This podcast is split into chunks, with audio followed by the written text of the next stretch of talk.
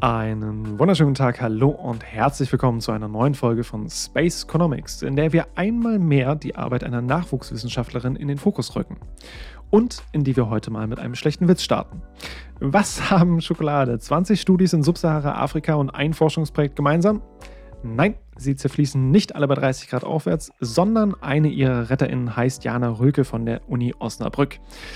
Und dabei geht es heute nicht nur um Janas Forschung zum globalen Kakaohandel, sondern auch darum, warum auf einer Schokoladentafel eigentlich nur Platz für absolute Aussagen ist, das aber gleichzeitig ein Problem darstellt. Jana, hi und herzlich willkommen. Moini. Du bist seit gut zwei Jahren wissenschaftliche Mitarbeiterin in der humangeografischen Arbeitsgruppe von Martin Franz in Osnabrück, ähm, hast aber davor ja schon einiges anderes gemacht. Also du hast erst Agrarwissenschaften im Bachelor in Göttingen studiert, dann hast du dich im Masterstudium als Stipendiatin der Geografie in Fechter zugewandt und dann auch deine Masterarbeit an einem Projekt in Kenia über die Auswirkungen anthropozentrischer und ökozentrischer Perspektiven auf das Verhältnis von Mensch und Umwelt geschrieben. Und dann weiß ich aber auch, dass du eine ganze Zeit lang ein Ankunftszentrum für Geflüchtete geleitet hast. Und ja, Jetzt bist du in Projekten auf Costa Rica und in Ghana, irgendwie auch als Wissenschaftlerin unterwegs und promovierst. Und bei diesen neuesten Projekten geht es dann auch wieder um Menschen und ihre Umwelt. Auf Costa Rica mit dem Schwerpunkt der Biodiversität und in Ghana sind es dann wiederum die Wertschöpfungsketten des Kakaos. Also auch hier ein ordentlich breites Feld. Ich habe aber das Gefühl, dass sich da auch irgendwie sowas wie so ein roter Faden durchzieht. Ähm, wie würdest du diesen roten Faden beschreiben? Um das beschreiben zu können, müssen wir auf jeden Fall ein Stück weit zurückgehen. Also ich würde sagen, dass äh, dank meines Großvaters ich extrem naturverbunden aufgewachsen bin mhm. und diese Naturverbundenheit retroperspektiv ein fast absurdes Ausmaß hat. Also wir, ich komme von einem Dorf. Äh, wir haben zwischen Wald und Moor ähm, gelebt. Wir hatten einen riesen, riesengroßen Garten. Mein Opa hat selber Obst und Gemüse angebaut. Ähm, wir hatten immer kleinere Nutztiere, aber auch Haustiere. Ähm, natürlich eine wahnsinnig privilegierte Situation. Ähm, das das mhm. auch, aber eben auch eine extreme Naturverbundenheit. Ich habe den Großteil meiner Kindheit mit meinem Großvater und mit Tieren verbracht. Und äh, das hat mich wirklich maßgeblich geprägt. Okay. Ähm, ich bin auch mit Geschwistern aufgewachsen, so, aber da haben natürlich ähm, alle Kinder so ihre eigenen Interessen.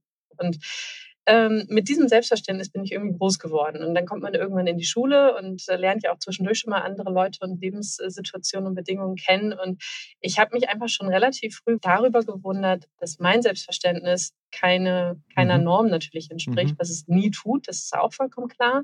Aber wie weit so diese mhm. Wahrnehmung mhm. da auseinandergeht, was was, also was einem wichtig ist, worauf man Wert legt, Umgang mit Tieren, Umgang mit Natur, Wahrnehmung von Natur, Wertschätzung und so weiter und so fort. Also mhm. ich glaube, dass unser Großvater uns wirklich versucht hat beizubringen, alles, was wir tun, irgendwie mehr oder weniger im Einklang mit der Natur zu machen und äh, gegenüber vor allem Tieren nicht mhm. unfair zu sein. Und ähm, so, das hat er uns also mit auf den Weg gegeben.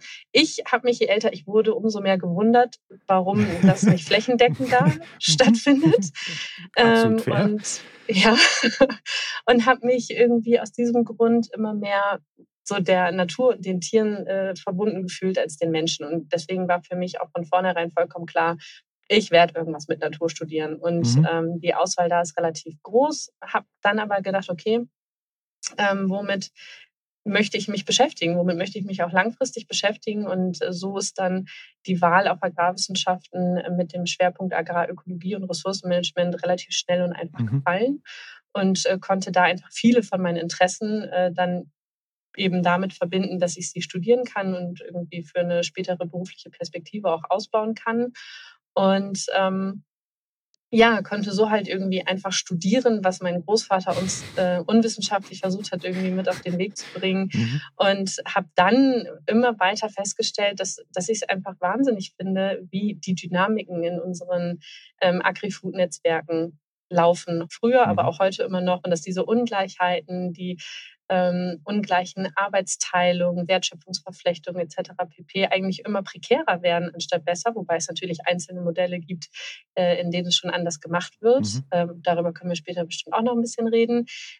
Dieses war natürlich früher nicht mein Vokabular, aber ist es halt eben heute. Und ich habe aber irgendwann verstanden, ähm, nachdem ich mich wirklich sehr, sehr bewusst für die Naturwissenschaften entschieden habe, mhm. das eine funktioniert natürlich nicht ohne das andere. Das ist vollkommen klar. Mhm. Wir, wir leben miteinander, wir sind untrennbar miteinander vernetzt. Und das ist natürlich auch gut so und auch schön und auch bereichernd.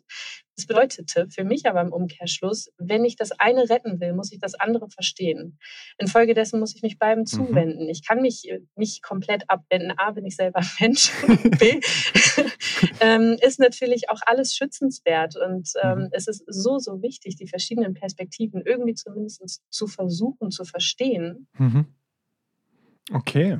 Und das äh, erklärt dann natürlich auch nochmal so diesen Schwenk von den Agrarwissenschaften dann halt hin zu der Verbindung von quasi Natur und ähm, ja, Sozialwissenschaften dann in der Geografie. Genau. Ja, gerade wenn du natürlich auf so einem riesen Fundus, äh, sei jetzt unwissenschaftlich in Anführungsstrichen oder nicht, es ist ja trotzdem ein Wissens- und Erfahrungsschatz, auf den du zurückgreifen kannst und dann halt zu sagen, so, jo, ich baue halt eher den anderen Part noch weiter aus und versuche dann halt in diesen Projekten diese Erfahrung mit einfließen zu lassen, ist ja, ist ja super. Und das heißt ja eigentlich, dass es eigentlich immer so ein empathischer Blick auf menschliches oder auch wirtschaftliches Handeln in verschiedenen Umwelt- oder auch Lebenskontexten ist. Die Frage, die sich für mich jetzt an der Stelle stellt, das Projekt, in dem du bist, geht natürlich sehr stark in diese Richtung.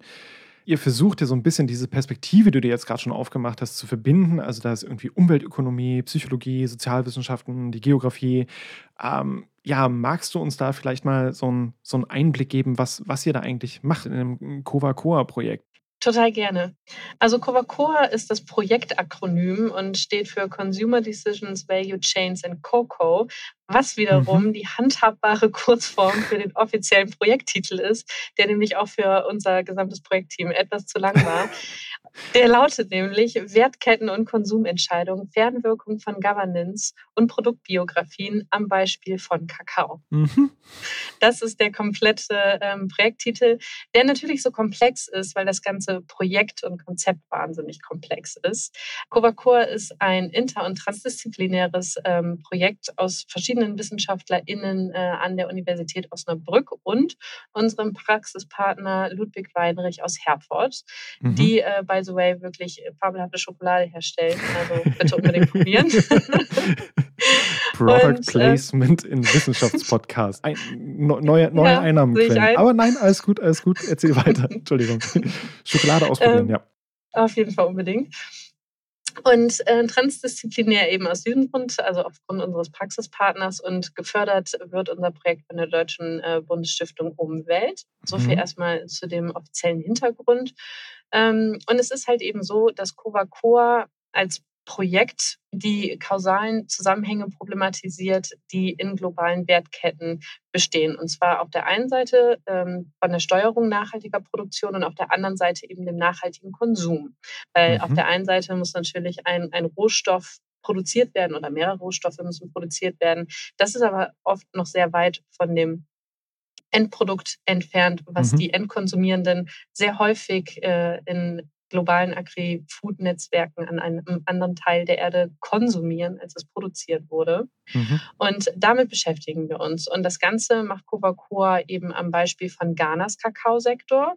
Auch dazu erzähle ich gleich gerne noch ein bisschen mehr, warum ausgerechnet Ghana. Mhm. Und ähm, wir versuchen halt eben auf Ghanas Kakaosektor aufbauend ähm, die Wertkettenarchitekturen zu verstehen und zu analysieren und wie wir sie sozial, ökologisch und natürlich auch ökonomisch nachhaltiger gestalten mhm. können. Das ist das Ziel, was wir haben. Und weil diese Wertketten oder die globalen Produktionsnetzwerke so unfassbar komplex sind, sind wir also WissenschaftlerInnen aus ganz verschiedenen Bereichen, um uns mit unseren verschiedenen disziplinären Perspektiven äh, diesen Problemstellungen zu widmen und mhm. dadurch halt vielleicht wirklich irgendwelche Handlungsempfehlungen geben zu können, ähm, wie diese Wertketten so gestaltet werden können, dass sie für alle Beteiligten gewinnbringender sind. Also sowohl sozial als auch ökologisch. Mega spannend. Ähm, das heißt also an der Stelle wirklich so die, der umfassende und holistische Blick und Ansatz ist eigentlich das, was, was das Projekt an der Stelle ausmacht So. Genau, absolut. Und es geht halt eben darum, dass ähm, LebensmittelproduzentInnen und auch Einzelhändlerinnen das auch verstanden haben. Also, mhm. dass es eben sehr komplexe Strukturen sind und ihre Konsumierenden eben auch aufgrund ähm, ganz unterschiedlicher Beweggründe teilweise mehr Interesse an Hintergrundinformationen haben, welcher Art okay. auch immer. So, das bedeutet, dass es sie dazu veranlasst hat, ihre Produkte entsprechend zu vermarkten. Und dieser mhm. Ansatz mhm. hat auch dazu geführt, dass wir immer mehr und immer diversere Güte-, Prüf- und Herkunftssiegel mit ganz unterschiedlichen Aussagekräften ähm, bekommen haben. So, das ja. heißt, diese ganze Landschaft, diese ganze Zertifizierungslandschaft ist unglaublich komplex geworden. Mhm geworden mhm. und spielt auch einen großen Teil unserer ähm, Analysen in dem Covacoa-Projekt. Und ähm, es gibt bereits viele, viele Studien, ganz viel Arbeit, ganz viel äh, sowohl wissenschaftliche als auch nicht wissenschaftliche Arbeiten zu diesem Feld. Mhm. Aber es ist halt eben häufig so, dass eine bestimmte Perspektive herausgenommen wird, damit man sie natürlich dort in ihrer Tiefe analysieren kann, immer von einer bestimmten Perspektive. Und was wir jetzt versuchen, ist eben aufgrund unseres Teams ähm, und der verschiedenen Professionen, die wir alle mitbringen, diese Blicke zusammenzubringen, mhm. sodass wir wirklich den Wirkungszusammenhang ergreifen können und entsprechende Handlungsempfehlungen geben können. Wahnsinnig spannend. Ähm, du sprachst jetzt auch schon davon, dass ihr halt sehr viele Perspektiven mitbringt, sehr viele verschiedene Details euch anschaut, um das Ganze nachher zusammenzubringen. Es gibt ja dann also neben dir auch noch Martin Franz und Carsten Felgentreff als Geografin dann in dem Projekt. Was ist die Perspektive, die ihr mitbringt? Wir drei fokussieren uns speziell auf die Produktionsbedingungen und Auswirkungen unterschiedlicher Governance-Strukturen. Mhm, da okay. fällt auch mit rein, was ich bereits angesprochen habe, die ganz, ganz große Zertifizierungslandschaft, die es mhm. mittlerweile gibt. Es gibt so viele verschiedene Nachhaltigkeitslabel von ganz vielen verschiedenen AkteurInnen. Und ähm, was das letztlich für die Produzierenden in den Anbauländern ähm, für Effekte hat, das mhm. versuchen mhm. wir eben zu untersuchen. Und ähm, konkret bedeutet das also, dass wir die sozialen, ökologischen und ökonomischen Auswirkungen auch von sich wandelnden Konsumentscheidungen auf das ghanaische mhm. Kakaoproduktionsnetzwerk ähm, und die Kakaoanbauregionen in Ghana untersuchen. Und das machen wir, indem wir versuchen, diese Mensch-Umwelt-Beziehung, über die wir beide jetzt ja im mhm. Vorhinein schon ein bisschen gesprochen haben, innerhalb dieses komplexen globalen Produktionsnetzwerks zu analysieren. Das klingt jetzt erstmal extrem abstrakt. Da sind ähm, mhm. viele verschiedene Aspekte natürlich mit drin. Äh, wir können darauf auch gleich noch weiter eingehen. Aber dabei sind die lokalen Komplexitäten vor Ort und die individuellen Lebensverhalten der KakaobäuerInnen in Ghana für uns von zentraler Bedeutung, mhm. weil es eben darum geht, Einflussfaktoren, Wahrnehmung und ähm, Positionierung zu erfassen und zu identifizieren und darauf mhm. eben Vorschläge zu entwickeln, wie vor allem klein- und mittelständige Schokoladenunternehmen in Deutschland, das ist unser anderer Schwerpunkt okay. räumlich gesehen, ähm, das ihren Kundinnen gegenüber kommunizieren können. So, und um das jetzt auf den Punkt zu bringen, wir haben Ganache, Kakao-KleinbäuerInnen, die mhm. den Rohstoff Kakao produzieren.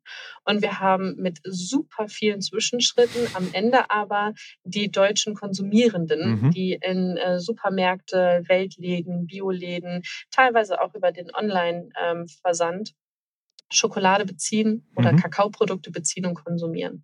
So, wir haben also den Anfang, wir haben das Ende. Und ähm, zwischen diesen beiden Entitäten, wenn man es so nehmen möchte, ist nicht nur eine große geografische Distanz, sondern mhm. auch eine große, wie auch immer wir es framen wollen, kulturelle, soziale, mhm. ökonomische Distanz ist. Mhm. Also sind, die Distanz ist einfach riesig. Und ähm, es geht eben darum, wie können wir diese Distanz überbrücken, wenn wir sagen, dass ähm, Konsumierende mit ihrer Kaufentscheidung eine Macht haben. Und diese mhm. Macht können sie aktiv ausüben, indem sie selber entscheiden, zu welcher Tafel Schokolade sie greifen, zu welcher Schokocreme sie greifen greifen, mhm. zu welchem Schokocroissant sie greifen, egal wo Kakaoprodukt drin ist.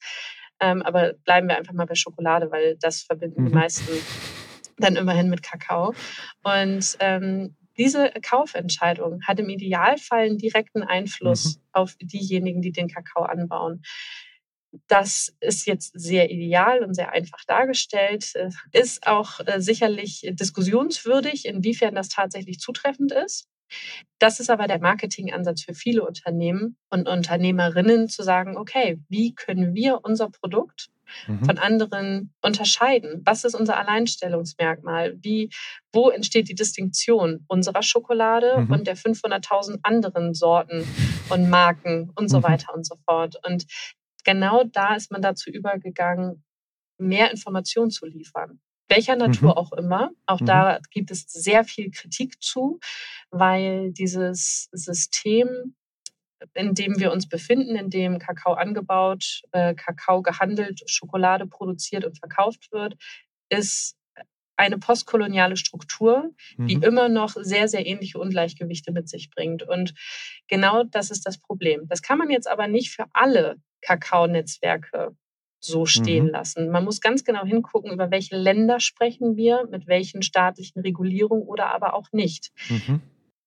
Wir haben zum Beispiel gerade eine ganz wunderbare Masterarbeit äh, bei unserem Institut ähm, laufen, beziehungsweise wird sie jetzt abgeschlossen, ähm, die sich mit der Gegenüberstellung von dem ghanaischen Produktionsnetzwerk und dem kostarikanischen Produktionsnetzwerk mhm. beschäftigt hat. Und es ist zum einen so, dass ganz, ganz unterschiedlicher Kakao angebaut wird. Also das wäre okay. jetzt ein bisschen wie Äpfel okay. und Birnen vergleichen, ähm, weil wir in Ghana haben wir den Konsumkakao, der in der mhm, breiten okay. Masse und auch in der Masse aktuell nachgefragt und gebraucht wird.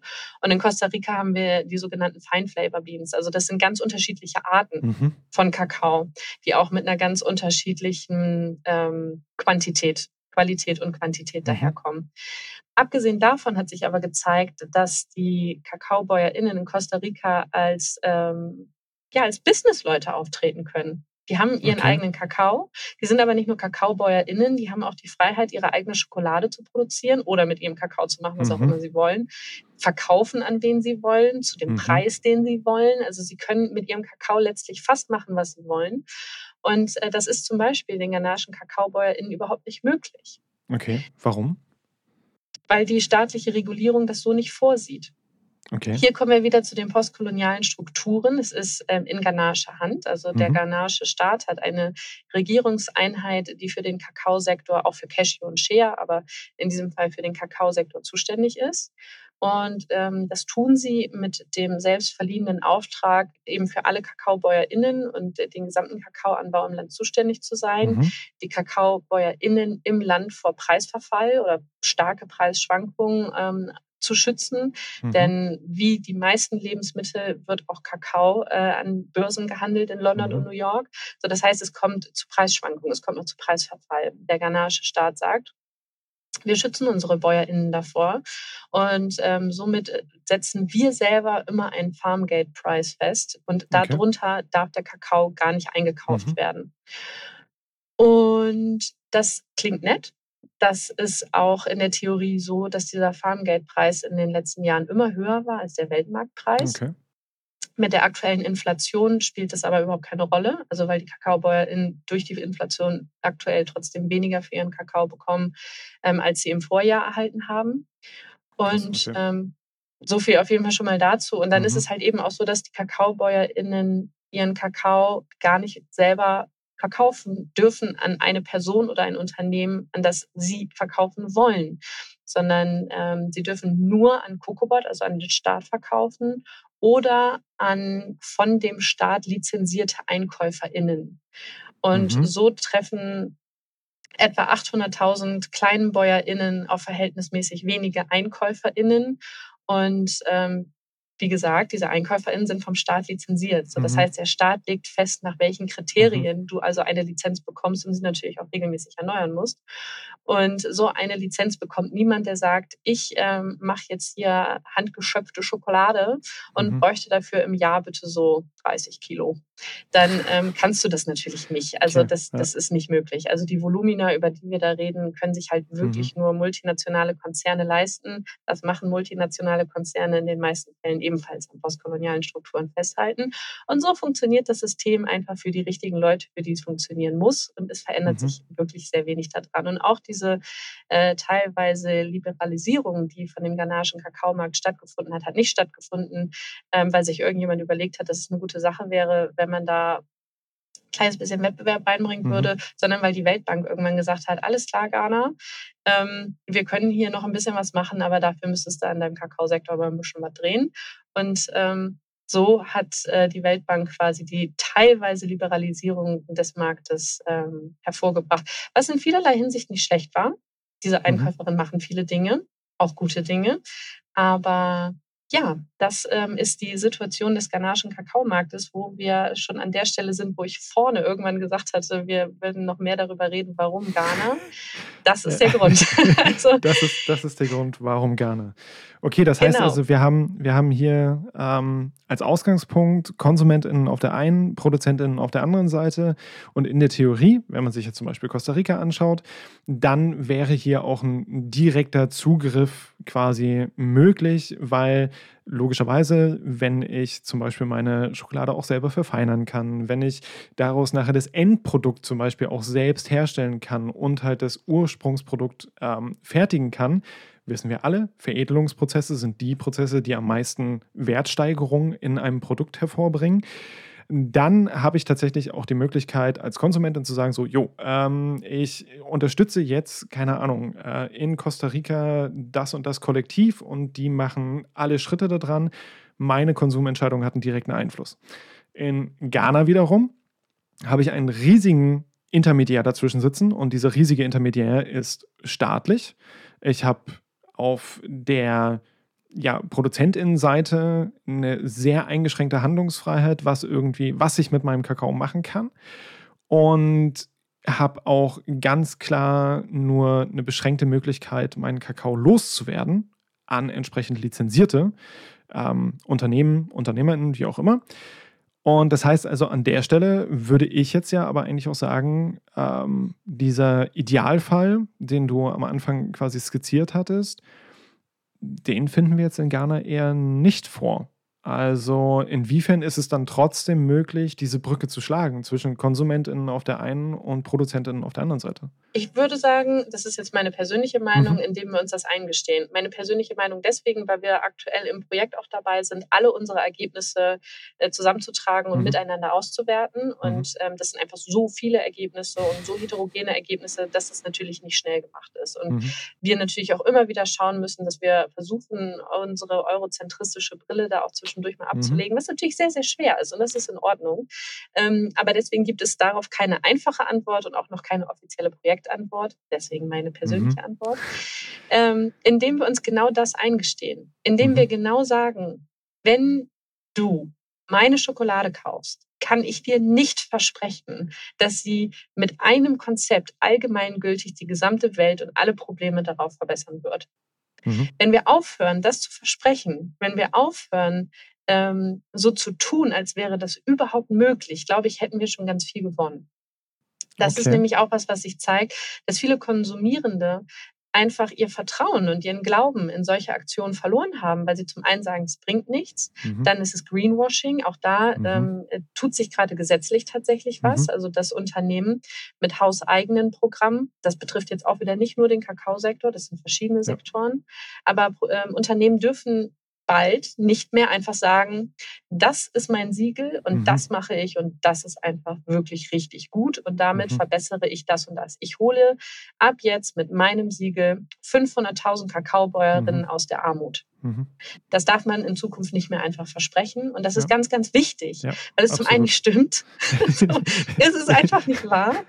Ähm, ja. Und ich, man darf auch nicht so tun, als wäre es so. Und das ja. finde ich gut. Und ich glaube, wenn wir diesen Schritt erstmal hinter uns haben, dass äh, sich dann auch wieder was verändern kann, weil in dem Moment, wo ein Siegel, ein Versprechen, eine Firma, wer auch immer, etwas verspricht und nicht hält und das mhm. kommt raus, Richtig. verlieren auch alle anderen. Ja. Und das ist natürlich auch wahnsinnig unfair ja. und auch nicht gut und infolgedessen ein wichtiger Schritt. So, also lasst uns aufhören, irgendwas zu sagen und zu versprechen, mhm. was so nicht ist. Das heißt also, da würdest du ja aber auch sagen, das ist jetzt nicht nur, keine Ahnung, bei einem ich glaube, so dem, dem bekanntesten wäre dann ja zum Beispiel das Fairtrade-Siegel so und dann gibt es halt ein Unternehmen und die machen was falsch. Und das Fiese ist ja aber, das wirkt sich ja nicht nur auf das, auf alle Unternehmen, die das Fairtrade-Siegel nutzen, aus, sondern das wirkt sich darüber hinaus auf de facto ja alle Siegel aus. Und das heißt also an der Stelle einfach zu sagen, jo, äh, aufhören damit und wir quasi so ein, so ein, dass wir so ein Vertrauen zurückgewinnen hey, wenn da das und das Siegel drauf ist, dann bedeutet das auch das und das. Mhm. Okay. Genau, mhm. genau, weil das Ding ist, jetzt kein Fairtrade ist auch keine Lösung. Es mhm. gibt extrem viel äh, Kritik an Fairtrade, aber ähm, und ich möchte mich in keinster Weise dazu äußern, wie berechtigt oder unberechtigt die mhm. ist. Ich kann nur mhm. von meiner eigenen mhm. Forschung sprechen und ich beschäftige mich mit äh, genau äh, einer, mit einer Art und in genau einem Land. Also was soll ich mhm. dazu sagen? Mhm. Und vor allem das auch erst seit zweieinhalb Jahren. Mhm. Infolgedessen ähm, möchte ich da gar keine allgemeingültige Aussage zu treffen. Und es ist auch so, wenn man sich mit, mit Mitarbeiterinnen von Fairtrade unterhält, Fairtrade Germany, Fairtrade Africa, man redet mit Leuten von Rainforest Alliance und UTZ mhm. in Ghana.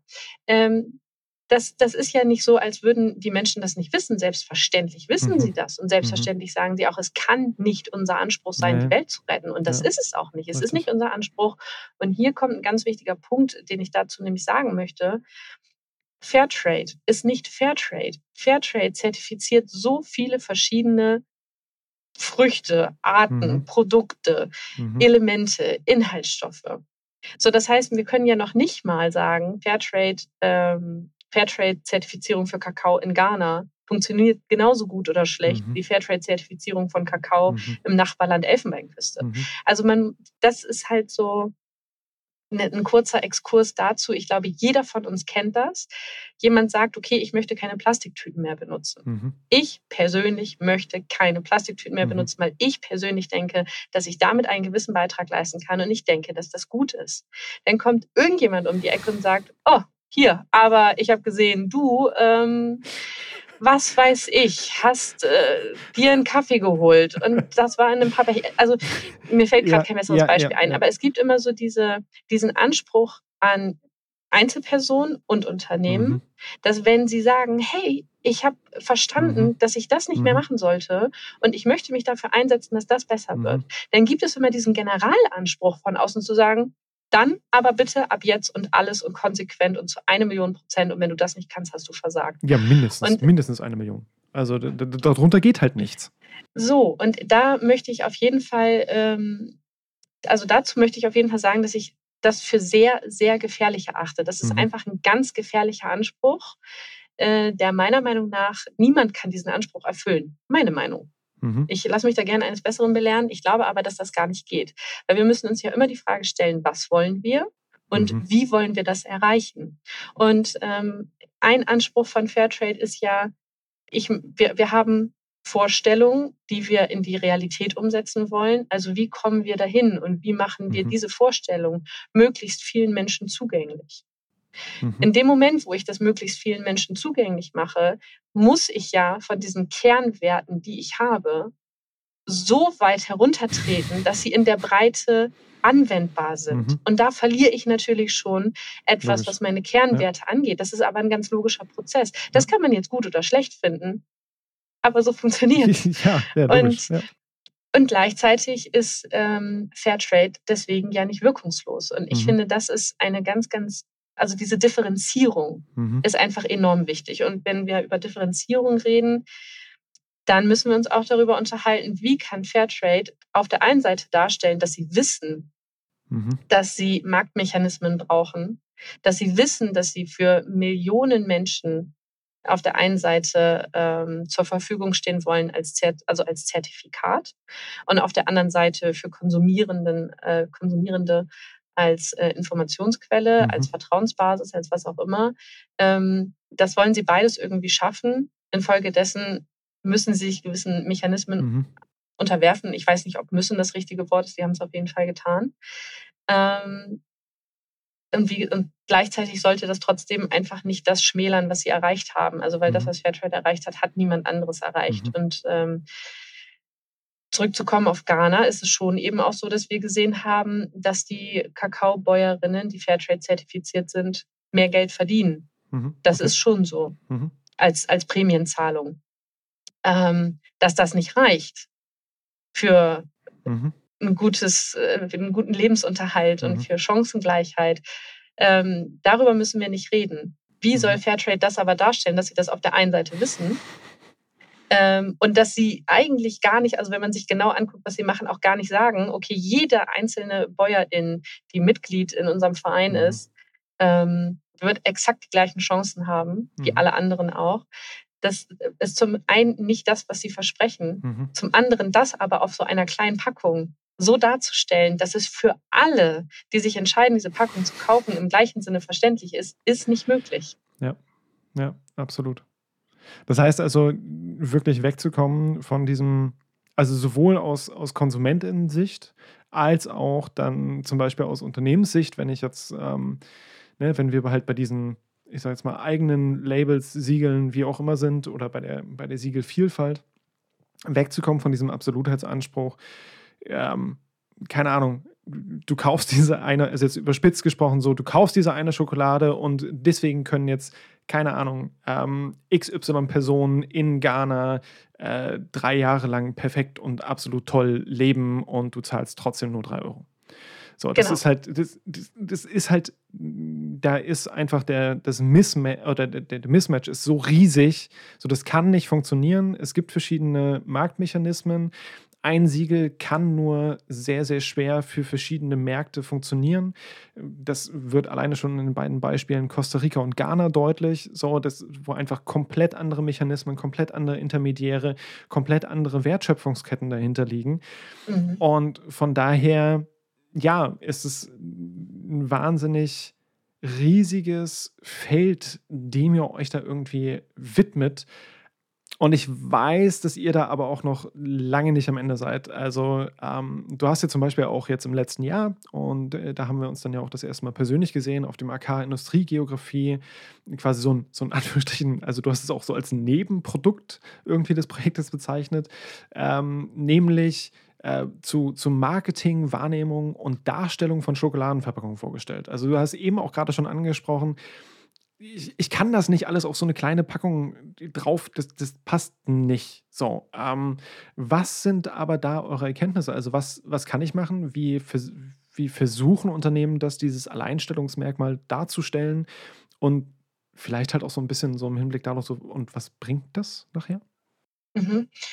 Es ist so, deswegen auch ein Nebenprodukt, weil das natürlich vor allem von Martin, Carsten und mir zu Beginn keine Fragestellung war. Es war ja keine Fragestellung, ähm, wie wirkt äh, sich Schokoladenverpackung aus. Mhm. Jetzt ist es aber so, dass wir, ähm, und auch dazu haben wir gerade eine sehr, sehr spannende Masterarbeit bei uns im Institut laufen. Ich freue mich total auf das Ergebnis. Ähm, es geht um Assoziation und Dissoziation. Also was möchte ich sagen und was möchte ich aber auch nicht sagen? Und ähm, womit bewerbe ich mein Produkt? Nun sage ich, alles klar, ich stelle Schokolade her, ich stelle Mhm. Schokolade mit Kakao aus Ghana her und aus diesem und diesem Grund werde ich jetzt die Welt der Kakaobauer in, in Ghana verbessern. Und ich Mhm. werde die Umwelt übrigens auch schützen und Regenwald wird auch wieder wachsen. Mhm. Dann kannst du natürlich nur, wenn du das alles versprechen möchtest, dann musst du, du musst mit Schlagworten arbeiten, weil wir alle haben so eine Verpackung vor Augen, die ist recht klein. Mhm. Und das führt uns dazu, dass Informationen sehr kondensiert dargestellt werden Mhm. müssen. Und ich kann in dem Moment nicht sagen, ich möchte das, aber das und das sind meine Schwierigkeiten dabei. Mhm. In dem Moment steigen einfach die meisten Leute ja schon wieder aus. Ja. Und wir reden jetzt hier über Klientel im konservativen Einzelhandel. Wir reden nicht über Klientel in Reformhäusern, in Weltläden, in Mhm. Biomärkten. Da habe ich andere Möglichkeiten. Da funktioniert das ganze System Mhm. auch anders. Aber Einzelhandel ist wirklich ein sehr, sehr starker Wettbewerb, um das mal freundlich auszudrücken. Das Mhm. haben wir auch von Schokoladenherstellenden erfahren bekommen. Sie sind einfach in der Bredouille. Sie sind auf der einen Seite, was sie möchten und auf der anderen Seite, was sie müssen. Und ähm, um zum Punkt zurückzukommen, ist eine Schokoladenverpackung einfach die kleinstmögliche Fläche, auf der ich Informationen darstellen Mhm. kann. Und das mache ich dann halt einfach mit, mit Dingen, die sich marketingtechnisch gut verkaufen lassen. So, und unser Nebenprodukt ist im Endeffekt genau das, dass auch von unserer Seite wir natürlich immer wieder ähm, diese Neutralität wahren und vorsichtig sein müssen, dass wir halt nicht mit so einem generalistischen Anspruch Mhm. daran gehen, wenn eine Firma etwas verspricht, das halt auch zu eine Million Prozent irgendwie transparent auf ihre Schokoladenpackung zu drucken. Und ähm, dass diese Firmen halt wirklich ja, um, um, jeden, um jedes Zeichen auf der Verpackung sozusagen kämpfen und dealen und sich über Mhm. äh, Ideen einfallen lassen müssen, wie sie es trotzdem so differenziert wie möglich darstellen können. Mhm. So, also so viel zu dem Nebenprodukt. Ähm, und Die Sache ist halt die, dass solche Unternehmen dann ganz, ganz viel mit Webseiten und Social-Media-Auftritten arbeiten, also extrem viel Informationen irgendwie auf ihren, also im Internet darstellen. Mhm. Was mich, und das war ja auch meine Kritik so ein bisschen auf der Konferenz, wo wir beide uns dann auch kennengelernt haben, dass ich dann aber denke, wenn ich eine Website erstelle, auf die sich dann weiter interessierte ähm, Konsumierende oder auch potenzielle Investierende verirren oder aktiv dort auftauchen, dann kann ich doch versuchen zu mhm. sagen, das und das sind unsere Ziele, das und das ist unser Weg, wie wir das erreichen wollen, das ist der Status quo, aber hey, das sind auch unsere Herausforderungen. Mhm. Und ähm, das ist das, was ich dann so ein bisschen schade finde, dass denn auch, also dieses wenig differenzierte, wo wir uns mittlerweile einig sind, mhm. dass es auf einer Packung wirklich schwer möglich, dass man denn diese doch relativ wenig differenzierte Darstellung auf der Webseite dann fortsetzt. Und das machen dann auch wieder alle gleich. Also das machen die mhm. Initiativen gleich, das machen die Zertifizierer gleich, das machen die Unternehmen gleich. Und das ist halt das, was ich persönlich relativ ermüdend finde, mhm. ähm, dann wieder doch nur zu lesen, wie unfassbar toll alles ist. Mhm. Weil das ist es nicht. Und das wissen wir. Und das ist auch in Ordnung. Und ich finde, da könnte man, also das ist so mein persönlicher, mhm. äh, meine persönliche Wahrnehmung, mein persönlicher Tipp. Mh, mm, äh, wie heißt es immer so schön auf Social Media, Realness. Also ein bisschen ähm, echt sein, also wirklich ja, ja. aufrichtig mit den Problemen und Situationen auch umzugehen. Weil zum Beispiel alles, worüber wir jetzt ähm, schon die ganze Zeit reden, sind reale Herausforderungen mhm. für Unternehmen und die bestehen. Und das, und sie bringen wirklich sehr viele Ressourcen in jeglicher Hinsicht auf, mit diesem System, wie es besteht, umzugehen und es nach ihren Möglichkeiten zu verbessern. Und das finde ich wunderbar. Das ist wirklich mhm. ganz, ganz, ganz, ganz wundervoll. Aber das könnte man auch genauso darstellen. Das heißt also, die Unternehmen bewegen sich eigentlich permanent auch zwischen nicht nur, wenn sie jetzt zum Beispiel dann auch mm, meinetwegen nicht nur aus Ghana ihren Kakao beziehen, sondern halt aus verschiedenen äh, Ländern in verschiedenen Systemen, sondern sind dann ja gleichzeitig auch noch eingebettet in verschiedene andere Räume, in verschiedene andere Systeme, verschiedene andere Systemlogiken, sei es jetzt der Einzelhandel auf der einen Seite. Gleichzeitig könnte ich mir aber auch vorstellen, hey, wenn ich halt schon irgendwie so hm, Schokoladenhersteller mit äh, Nachhaltigkeitsanspruch bin, sage ich jetzt mal, dann ist ja vielleicht nicht nur meine Zielgruppe der ähm, klassischer Einzelhandel, sondern vielleicht auch die von dir angesprochenen Reformhäuser. Und auf einmal muss ich halt schon wieder zwei weitere Systemlogiken irgendwie wieder versuchen zusammenzubringen. Ich habe so ein bisschen das Gefühl, dass wir so die ganze Zeit uns in so einem Feld bewegen, das einfach schon sehr klar abgesteckt ist durch bereits relativ große Unternehmen. Also wenn wir hier von dem, von dem sogenannten Evoke-Set ja auch zum Beispiel ähm, reden, das heißt also Dinge, die mir überhaupt einfallen, wenn ich oder Menschen einfallen, wenn sie das Wort Schokolade hören ähm, und Marken, die ihnen dabei einfallen. Und dann wird jetzt halt versucht, auch von, von kleineren Unternehmen, so die ja, Möglichkeiten dann auch des Internets zu nutzen, um zum, sich zum Beispiel dann in dem Evoke-Set entsprechend zu positionieren damit sie auch nicht alles quasi auf diese kleine Verpackung schreiben müssen, sondern wenn ich dann im Laden bin und sehe, ah, hier, die, die, hier habe ich doch gesehen äh, auf Instagram, die haben gepostet und wollte ich mal ausprobieren. Ach, so teuer ist die ja gar nicht, nehme ich mal mit. Und gleichzeitig aber dann die vor der Schwierigkeit stehen, dass scheinbar und das höre ich jetzt so ein bisschen für mich heraus, korrigiere mich da gerne, dass scheinbar aber auch online dieser Absolutheitsanspruch weiterhin bestehen bleibt und gar nicht, vielleicht auch gar nicht die Möglichkeit besteht, an der Stelle ehrlich zu sein als Unternehmen, ähm, hm. weil ich ansonsten potenziell ja, KäuferInnen verliere. So, die dann halt dadurch, dass es alle so machen und alle quasi diesen Absolutheitsanspruch haben, wenn ich die einzige oder das einzige Unternehmen bin, das es nicht macht und nicht hat, ja, dann sieht es halt richtig weird aus und dann denken sich halt die Leute so, ja, jo, warum sollte ich das machen? Die kriegen ja nichts auf die Kette. Das ist eine absolut prekäre Situation für solche Unternehmen, weil es mhm. im Endeffekt, du hast es wunderbar zusammengefasst und genauso ist es ja auch. Und in dem Moment, wo ich anfangen möchte, das differenzierter darzustellen, um mich vielleicht auch zu erklären, also vielleicht auch mhm. zu sagen, ich möchte es jetzt aber so darstellen und ich möchte irgendwie so ehrlich sein, wie ich es auch sein kann. Wir dürfen auch nicht vergessen, dass ähm, vor allem kleinere, jüngere Unternehmen sich gegen diese Giganten natürlich auch irgendwie durchsetzen mhm. müssen. Mhm. Und dieses Durchsetzen braucht Geld. Und dieses mhm. Geld kommt dann eben nicht selten von irgendwelchen InvestorInnen. Und diese InvestorInnen haben dann ein unterschiedliches Mitspracherecht. Und je mhm. nachdem, welche Auffassung diese Menschen dann haben, ist es ja auch nicht jedem Unternehmen möglich, zu 100 Prozent alles genauso zu machen, wie sie das idealerweise vielleicht möchten. Mhm. Und natürlich kann ich mehr Geld für eine sehr, sehr teure Schokolade mit eben einfach auch von der Qualität und Quantität her teurerem Kakao mhm. aus äh, Latein- und Südamerika ausgeben, wo ich dann halt weiß, okay, aufgrund dessen, dass einfach weniger AkteurInnen vorhanden sind, mhm. die Architektur einfach kürzer und übersichtlicher ist. Dadurch kann ich mir relativ sicher sein, dass mehr Geld dann wirklich auch bei den KakaobäuerInnen ankommt. Deswegen mache ich das. Das kann und will ich mir vielleicht aber ja auch gar nicht leisten. Mhm. Also das ist ja auch nicht jedem und jeder möglich. Und vielleicht schmeckt mir ja auch der Konsum Kakao einfach besser. Mhm. Kann ja auch sein. Und ich finde es auch total toll, dass es einfach Unternehmen gibt, sehr wenige an der Zahl, die sagen, okay, diese, äh, wir beschäftigen uns aktiv mit der Wertkette, die schwierig ist, die wir mhm. in Gänze vielleicht so auch gar nicht verändern können, weil wir sind ja kein mhm. Staat, wir sind ein kleines Unternehmen. Und wir machen das und wir machen das weil. Und das finde ich wirklich wirklich, wirklich gut und auch mutig. Und ähm, in dem Moment, wo ich das tue, begebe ich mich sowieso schon auf dünnes Eis. Mhm. Und dann will ich natürlich auch keine Konsumierenden verlieren, dadurch, dass ja. ich sie einfach mit Informationen überfordere. Mega, mega spannend. Und der alles, und da kommt dann, du hattest zwischendurch schon mal die Brücke geschlagen, die würde ich jetzt nochmal quasi erweitern.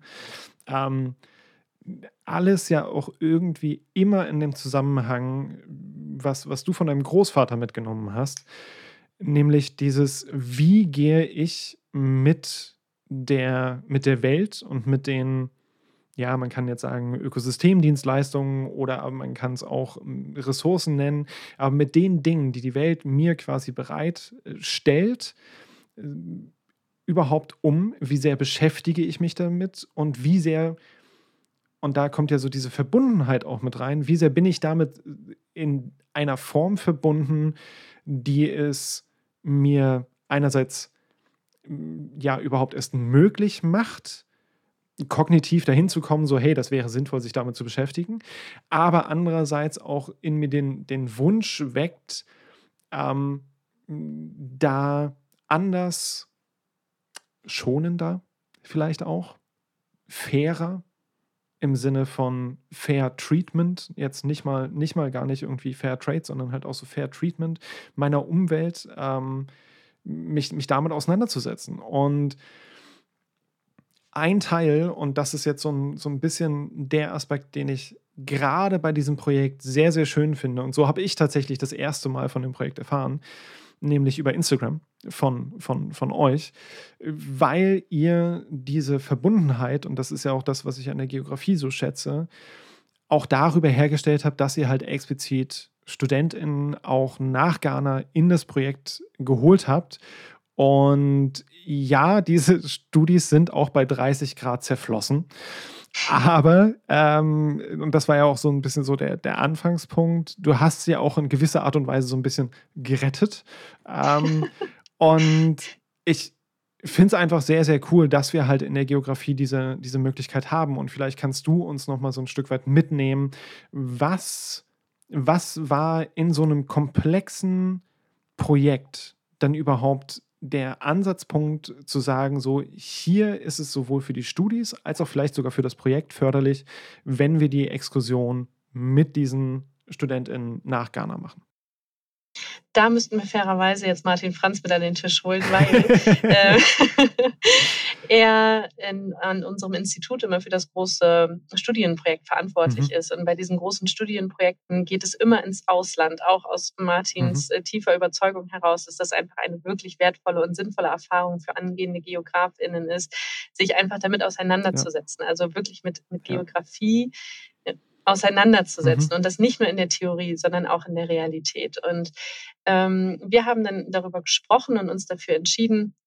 dass ich in dem Jahr ohnehin dreieinhalb Monate für meine Datenerhebung, für meine Doktorarbeit in Ghana war und er gesagt hat, hier sind 18 Studierende und ich. was denkst du darüber, wenn wir zusammen eine Zeit lang mhm. in Ghana verbringen? Und ich glaube, das waren gute zwei Wochen, 15 Tage ungefähr. Und was wir gemacht haben, also wir haben eine, eine Exkursion gemacht über zwei Wochen.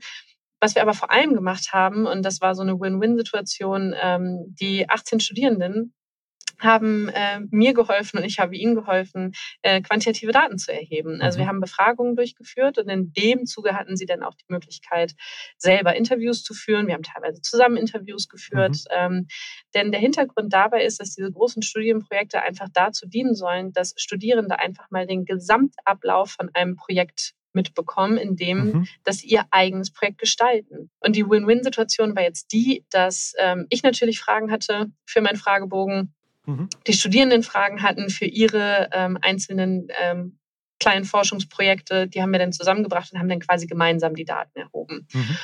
Und natürlich nicht nur wir, weil wir sprechen alle kein Twi und nicht ganz so viele Landwirtinnen haben einfach so fließend Englisch gesprochen. Das ist ja auch nicht unsere Muttersprache, mhm. das muss man ja Absolut, auch ganz klar ja. sagen. Also wir saßen da im Feld und haben uns dann ähm, überlegt, wie können wir unsere Fragen sinnvoll auf Englisch ähm, übersetzen. Und mhm. das muss ja nicht bedeuten, dass das halt immer auch äh, jetzt die beste äh, Formulierung war. So und, und, trotzdem ist es auch so, dass man natürlich gerade in so einer Befragungssituation, wo man halt auch möchte, dass man äh, dann die Frage gut versteht und dann mhm. entsprechend gute Antworten gibt, möchte man natürlich möglichst auf ähm, der Muttersprache machen. Ja. Infolgedessen hatten wir ein paar Sprachmittler dabei und ähm, ich weiß nicht, ob wir heute noch Zeit haben, dazu zu kommen, aber ich nutze jetzt schon mal die Gelegenheit, um Isaac Ntiamoa zu danken von mhm. ganzem Herzen, ähm, der uns die ganze ganze Zeit über auch begleitet mhm. hat, der mich meine ersten sechs Wochen in Ghana begleitet hat, unsere gesamte Exkursion begleitet hat und der uns auch dabei geholfen hat, ähm, Sprachmittler zu finden, mhm. die eben Englisch und Twi äh, fließend sprechen und äh, mit den Studierenden gemeinsam diese Befragungssituation dann auch gemanagt haben, muss man ganz klar sagen. Also wir hatten mhm. dann immer eine Person, die befragt wurde, wir hatten den ähm, Sprachmittler oder die Sprachmittlerin und immer zwei Studierende. Also es war immer so ein, so ein Set von vier Leuten, ähm, was auch in dem Sinne gewollt war, dass wirklich alle die Situation durchleben, weil mhm. der Hintergrund,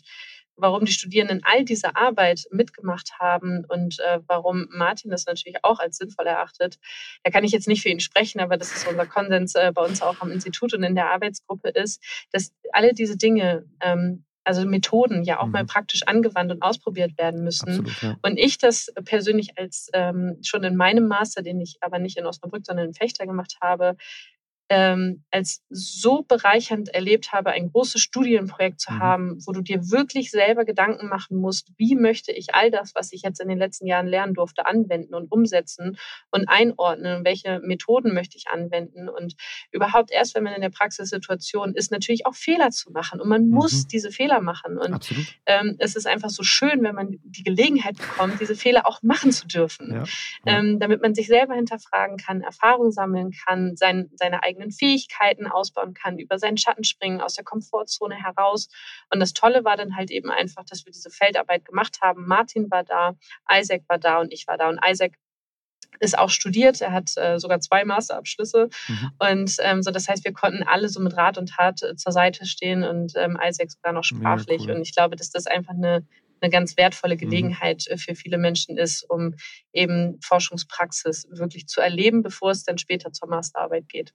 Ja, ja, halt auch gerade gerade in Vorbereitung dann irgendwie auch so so Dinge, die dann ja über so einem Studium schweben, so diese die Abschlussarbeiten, ähm, oder auch im im Vorfeld und da haben wir auch in in Wiesbaden schon drüber gesprochen, halt so oder bei uns dann halt die, ne, Doktorarbeiten. Mhm. Also, die halt irgendwie permanent halt da sind und äh, dann im Vorfeld die Möglichkeit zu haben, das alles zu erproben ist tatsächlich auch das, was irgendwie für mich auch so die Geografie halt ausmacht. Ähm, Total. Das ist natürlich einerseits so dieses, was bei dir jetzt sehr, sehr stark durchkommt, halt die Verbindung von Naturwissenschaft und Sozialwissenschaft, aber auch das, das, naja, im Feld sein und halt das, das wirklich auch Erfahren von mhm. verschiedenen Umständen, von verschiedenen gegebenenfalls auch Lebensumständen, Lebensrealitäten.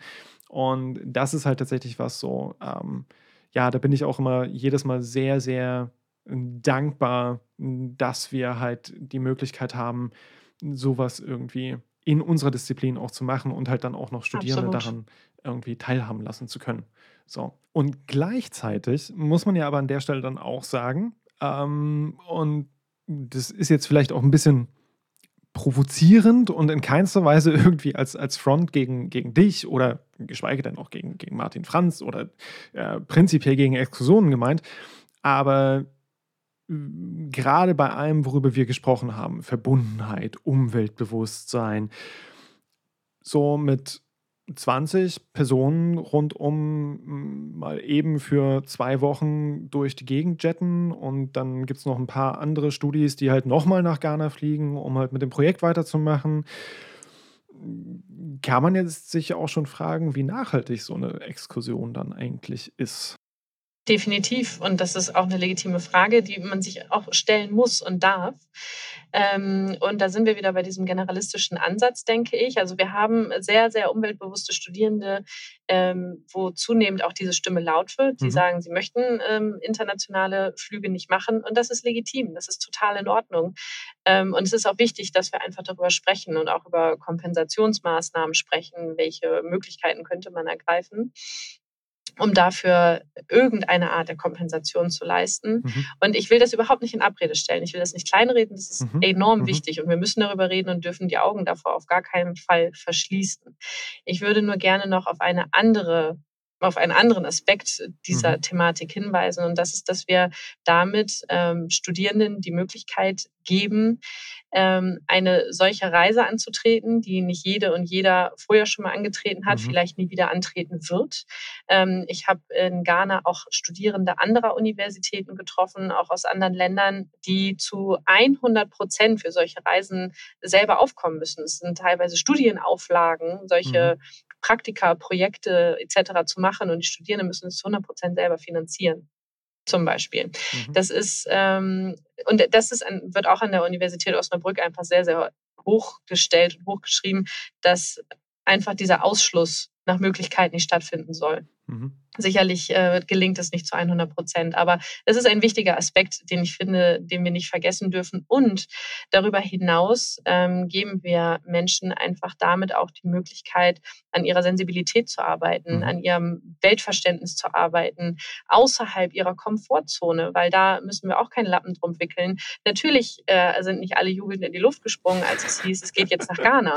Mhm. Vollkommen in Ordnung. Mhm. Das ist wirklich total in Ordnung und ähm, es muss auch nicht jeder Fan davon sein, mhm. äh, unabhängig äh, von den Emissionen ähm, nach Ghana zu reisen. Ich denke nur, dass es eine wertvolle Lebenserfahrung mhm. ist, über den Tellerrand zu schauen, sich außerhalb seiner Komfortzone auch mit seiner Disziplin auseinanderzusetzen und wie gesagt eine gesteigerte Sensibilität dafür zu bekommen, sich mit anderen Lebensrealitäten mhm. auseinanderzusetzen und zu schauen, was konsumiere ich da eigentlich, was mache ich eigentlich, mhm. wo liegen eigentlich die Missstände unserer globalisierten Welt.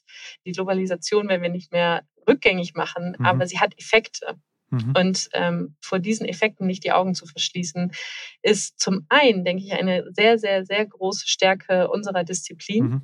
und zum anderen ähm, als aktive Teile dieser Welt, äh, als Menschen, die darauf leben, sollten wir das auch nicht tun. Also wir sollten schon versuchen, uns mit dem auseinanderzusetzen, ähm, was wir anrichten oder auch was wir selber gar nicht angerichtet mhm. haben, aber wie wir vielleicht Verantwortung ähm, übernehmen können. Und ich denke, dafür bieten mhm. diese Exkursionen einfach auch ganz wunderbare Möglichkeiten, die sicherlich nicht jede und jeder ansonsten gehabt hätte.